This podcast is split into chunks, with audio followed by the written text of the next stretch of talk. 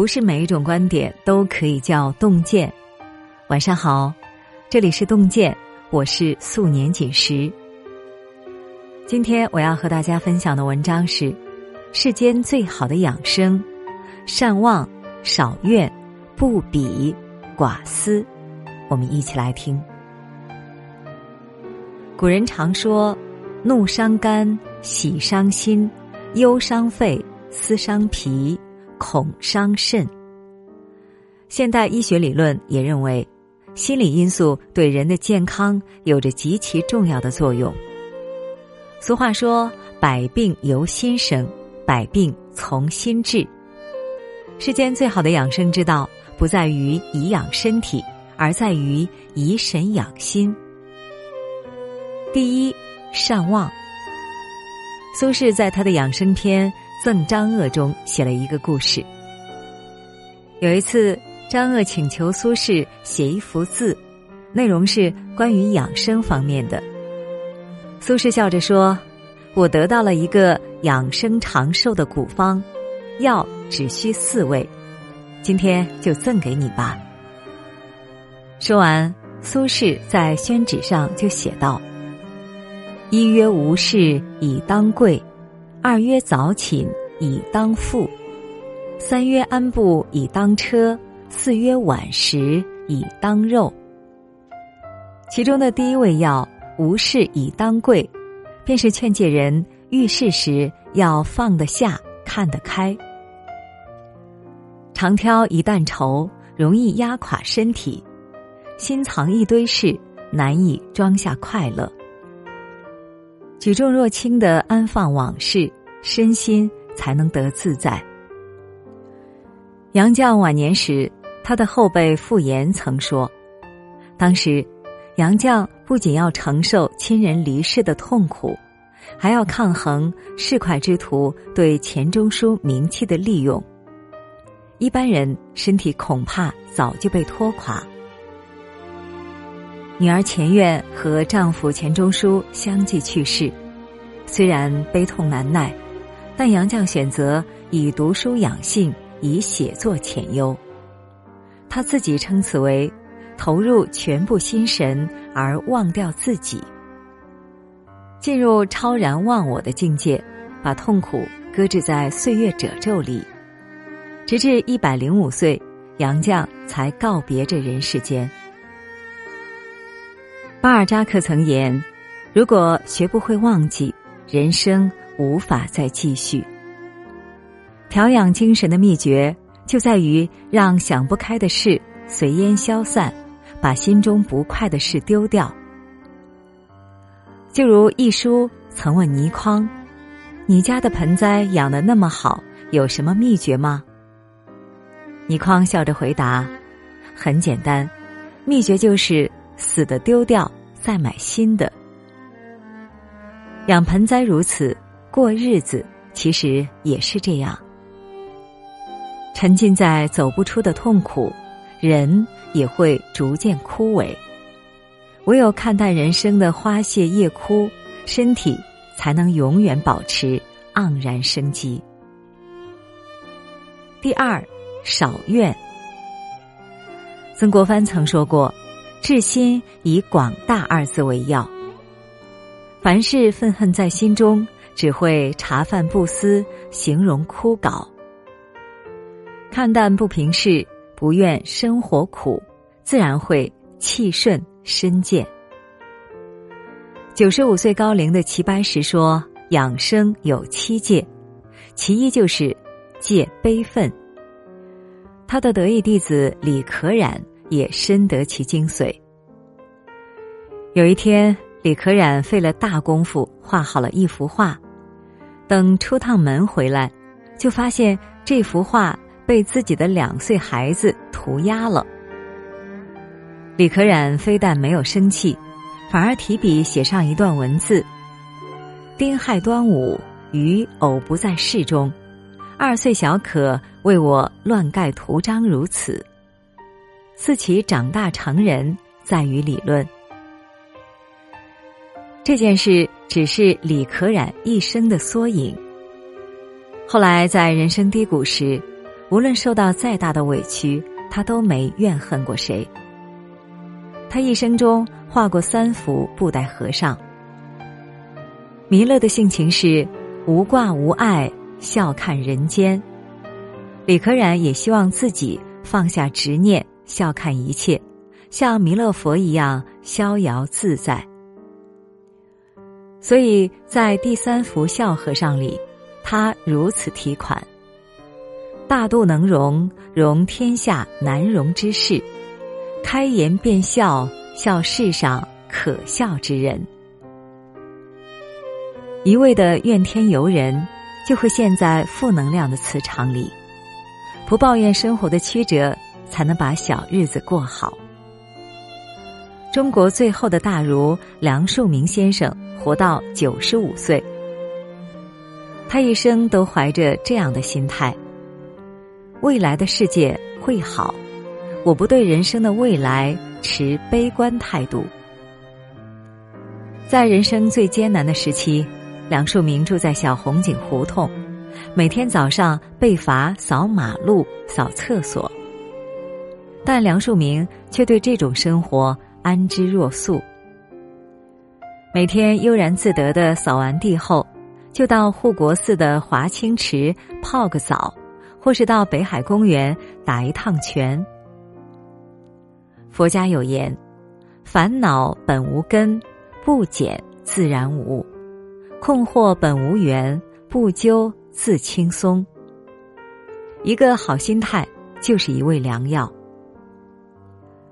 人生风雨里，我们要懂得坦然接纳一切的起起落落。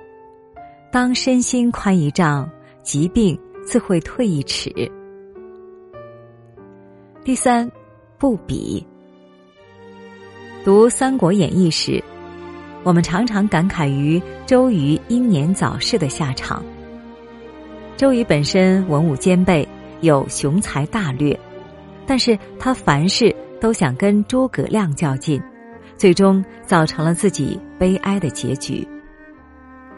作家马歇尔·卢森堡。在非暴力沟通写道：“与别人比较是悲惨生活的开始。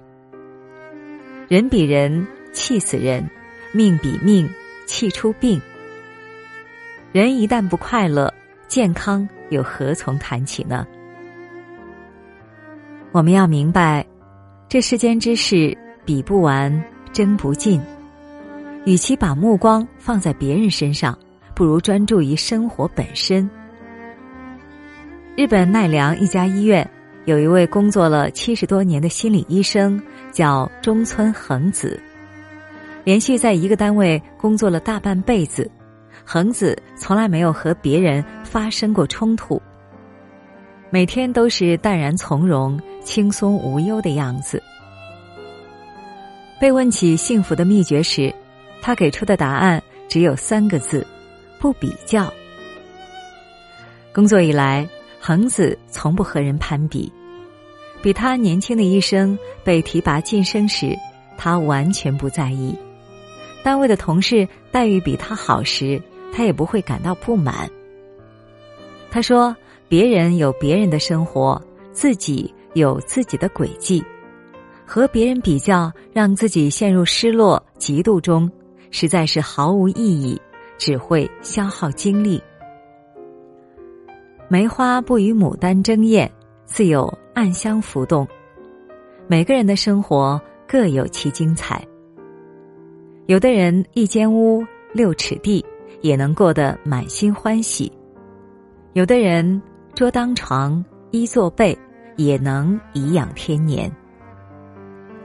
尘世间，幸福终究不是比出来的，而是过出来的。第四，寡思。现代心理学中有个名词叫做反刍思维。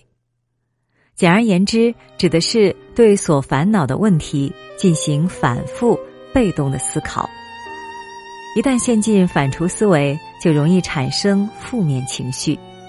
这刚好印证了养生要集里说的：“多思则神怠，多念则志散。”一个人如果心有千千结，病根自会种下。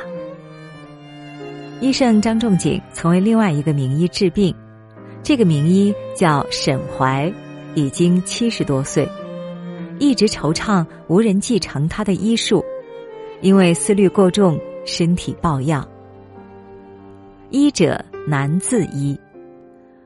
张仲景一番望闻问切后，确定是忧虑成疾，马上开了一个药方，用五谷杂粮面各一斤，做成药丸，涂上朱砂，让沈怀食用。沈怀看见这药方，觉得好笑，命家人挂在屋檐下，逢人就指着药方把张仲景奚落一番。无论是朋友亲戚。还是同行郎中来看他时，他笑着说：“看，这是张仲景给我开的药方，谁见过五谷杂粮能医病？笑话，笑话！”他一心只想这件事可笑，忧心多虑的事全抛脑后了，不知不觉的病就好了。这时沈怀才恍然大悟。其实张仲景以五谷杂粮开药方，一方面是以别出心裁的方式让他转移注意力；另一方面是劝他饥来吃饭，困来眠，不要想太多。有时候不是病痛选择了人，而是自己因为思虑过度找上了病痛。美国一位心理学家曾做过这样一项实验。要求实验者把未来七天预想的烦恼写下来，投入烦恼箱。三周后，他打开箱子，与实验者一一核对，发现其中九成的烦恼都没发生。接着，他又要求大家把剩下的字条重新投入箱中，等过了三周再来寻找解决之道。可是。最后发现，那些烦恼也不再是烦恼了。冯唐在《万物生长》中曾说：“我不多想了，就幸福了。”换言之，幸福就是不多想。只要我们心念通达，做到心中无挂碍，就能活得一身轻松。明朝医学家龚廷贤说过。物来顺应，事过心宁，可以延年。养生的最高境界在于养心。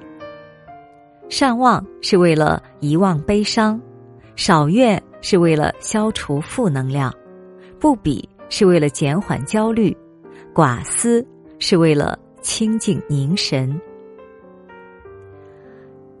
好啦，今天的文章我们就分享完了，在文末点一个再看。以后啊，修心养生，活得健康且充实。这里是洞见，我是素年锦时，让我们相约明天。愿洞见的声音伴随您的每一个夜晚。祝你晚安，做个好梦。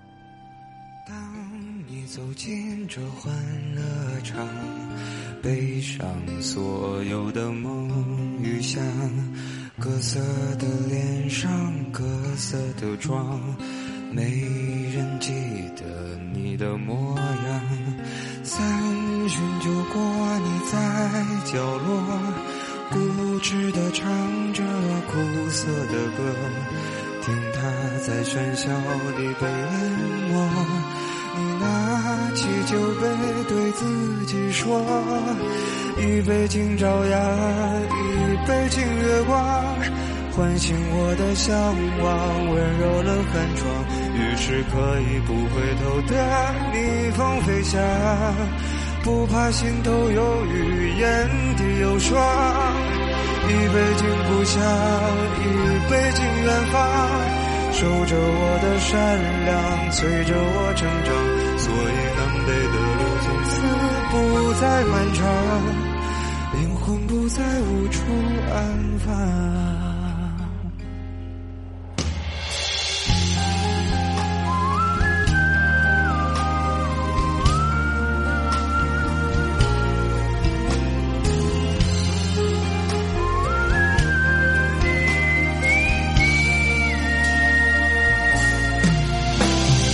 一杯敬明天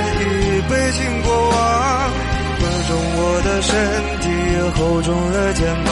虽然从不相信所谓山高水长，人生苦短，何必念念不忘？一杯敬自由，一杯敬死亡。